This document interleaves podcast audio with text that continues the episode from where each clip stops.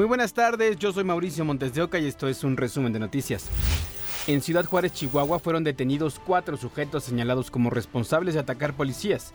Se les acusa de homicidio en grado de tentativa y violación a la Ley Federal de Armas de Fuego y Explosivos.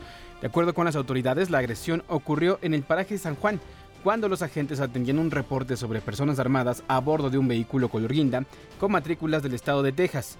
Un elemento resultó lesionado y lo trasladaron a un hospital.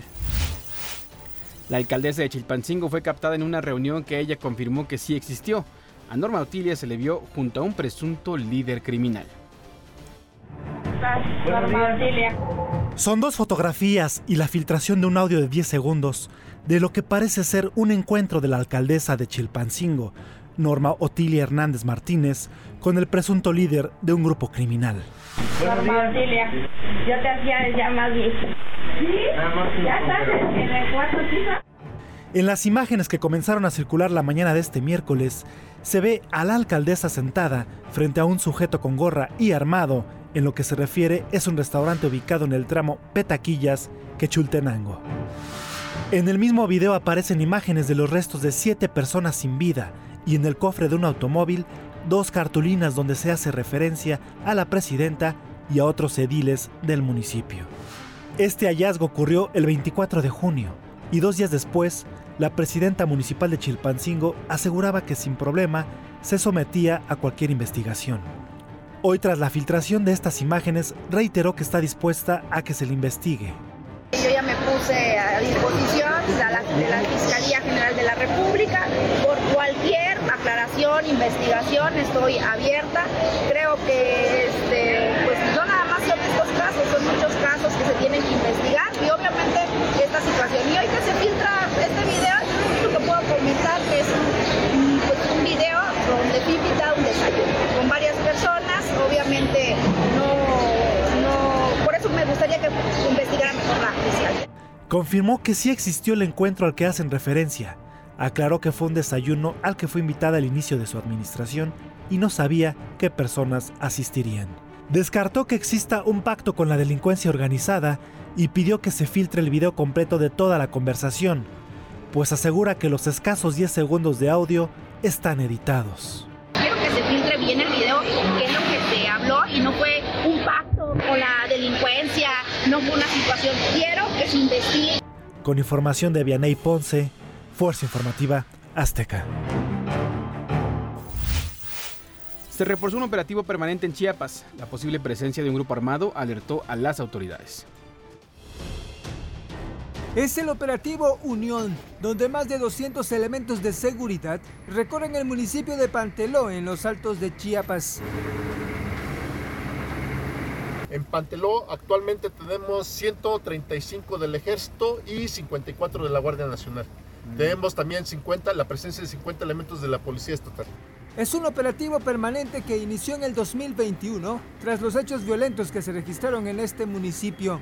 Los elementos recorren de manera constante las calles de la cabecera municipal y de comunidades. Es permanente, tenemos ya cerca de dos años, desde julio de 2021, y no hemos tenido ninguna, ninguna afectación. Este operativo se intensificó este fin de semana tras el supuesto nacimiento de un nuevo grupo de autodefensas en esa cabecera municipal. Hemos tomado el municipio de Panteló para poder expulsar eh, eh, al grupo del delincuente del machete junto con su consejo municipal. El Machete es un grupo de autodefensas que apareció en julio del 2021 tras una disputa por expulsar a un grupo delincuencial denominado Los Herrera. Personas ligadas a ellos forman parte del Consejo Municipal que instaló el Congreso del Estado tras la renuncia obligada del presidente electo en el 2021. Al grupo El Machete se le vincula con la desaparición de 21 personas en la cabecera municipal. De hecho, dos de sus ex líderes están detenidos. Sin embargo, las autoridades aseguran que todo se encuentra en paz y las actividades se realizan de manera normal en Panteló. Alberto Chamelira, Fuerza Informativa Azteca. Hasta el momento solo hay un detenido por la desaparición y muerte de los jóvenes que trabajaban en un supuesto call center.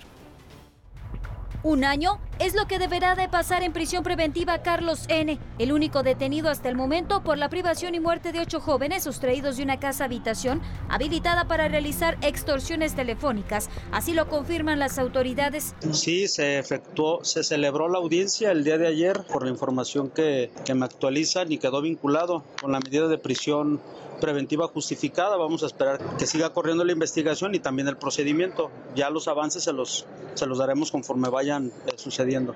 Le dictaron un año de prisión preventiva. A Carlos N. se le señala de la renta de la finca utilizada con fines delictivos. Es parte de la integración de la, de la investigación y de todo el proceso. Va por etapas, como ustedes ya lo saben, y conforme se tengan avances se los vamos a, a informar. Por lo pronto, la carpeta de investigación sigue abierta en búsqueda de dar con la identidad y paradero de los autores materiales del multihomicidio. Con información de Gerardo Sedano, Fuerza Informativa Azteca. Esta madrugada detuvieron a cuatro personas relacionadas con los tres bolsas llenas con restos humanos abandonadas en Toluca. El ex titular de la Secretaría de Seguridad del Estado de México, Rodrigo Martínez Celis, explicó que se contaba con informes de inteligencia previos. El resto de la investigación correrá a cargo de la Fiscalía del Estado. Vincularon a proceso a cuatro presuntos integrantes de la delincuencia organizada por abandonar restos humanos en un bulevar de Pachuca Hidalgo. La Procuraduría de Justicia informó que son acusados por delitos contra el respeto a los muertos y contra normas de inhumación y exhumación. El juez de control estableció un plazo de dos meses para el cierre de la investigación complementaria. Noche violenta en la capital del país. Personas muertas, encajuelados, balaceras y amenazas en menos de 12 horas. Se desató el diablo en la Ciudad de México. Un hombre ingresó a la estación del Metro Bellas Artes de la línea 8, pero su viaje solo llegó hasta uno de los accesos donde fue asesinado por un par de sujetos. De acuerdo con la Secretaría de Seguridad Ciudadana, un par de ladrones intentaron despojar de sus pertenencias al usuario de 44 años, pero al negarse le dispararon en tres ocasiones. Minutos antes y a unos metros del lugar, dos personas fueron atacadas en el cruce de las avenidas San Pablo y Correo Mayor, en la colonia Centro. Uno de los hombres murió en el lugar. Luego de ser alertados, policías del sector detuvieron a los presuntos responsables. En un tercer hecho, dos personas fueron halladas atadas de manos y encerradas en el área de carga de una camioneta en la avenida Jalisco, esquina Colonia Tacubaya, alcaldía Miguel Hidalgo. Los primeros reportes indican que se trató de un asalto. Pero la violencia siguió hasta las primeras horas de este jueves, cuando sujetos armados asaltaron a un custodio en la colonia San Rafael, alcaldía Cuauhtémoc. De acuerdo con los testimonios, hombres armados interceptaron al custodio cuando caminaba sobre la calle Altamirano.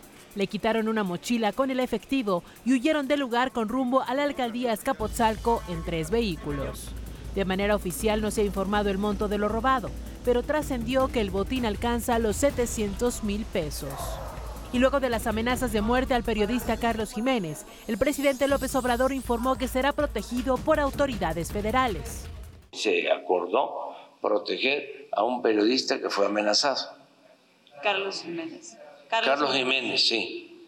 Y ya se le este, dio la protección, pidió un carro blindado eh, y protección y ya se le eh, autorizó. En junio, el mes más violento en lo que va del año, la Ciudad de México registró 72 asesinatos, una de sus cifras más altas. Un juez de control en el reclusorio norte determinó que la TikToker Yulisa Mendoza siga su proceso en libertad, luego de que los abogados lograron cambiar la medida cautelar de prisión por otra que le permita seguir el proceso por narcomenudeo y cohecho. El cambio consiste en que deberá pagar una garantía económica cuyo monto no está aún establecido y que acuda a firmar periódicamente, lo anterior bajo el argumento de que cuenta con un lugar fijo de residencia en la casa de su madre. Se espera que la joven de 25 años salga en las próximas horas. Es de recordar que fue detenida junto con Marco N., el primer detenido por el robo a la joyería en Plaza Antara. Apenas ayer dictaron prisión preventiva a su cómplice Javier N., identificado como líder de una banda y autor intelectual del robo a la joyería, y Angélica N. por narcomenudeo y portación de arma de fuego. Autoridades trabajan para acusar a Javier N. de robo negocio con violencia por el asalto en la joyería. Y por tercer día consecutivo se reanudaron las labores de búsqueda de dos trabajadores sepultados en toneladas de basura tras la explosión y deslizamiento del basurero de Tepetlaxco, ubicado en Naucalpan, Estado de México. Autoridades reportaron que hasta el momento se han rescatado a tres personas y extendieron los trabajos de búsqueda. Al inmueble se le colocaron sellos de suspensión de actividades y quedó asegurado por la Fiscalía y la Secretaría del Medio Ambiente. Una explosión por acumulación de gas dejó un lesionado en la colonia Bellavista, alcaldía Álvaro Obregón. La víctima recibe atención médica por quemaduras y ocho viviendas resultaron afectadas. Por seguridad, al menos 20 personas fueron desalojadas. Hasta aquí las noticias al momento en este podcast informativo de ADN 40. Yo soy Mauricio Montes de Oca y nos escuchamos en ADN 40 Radio.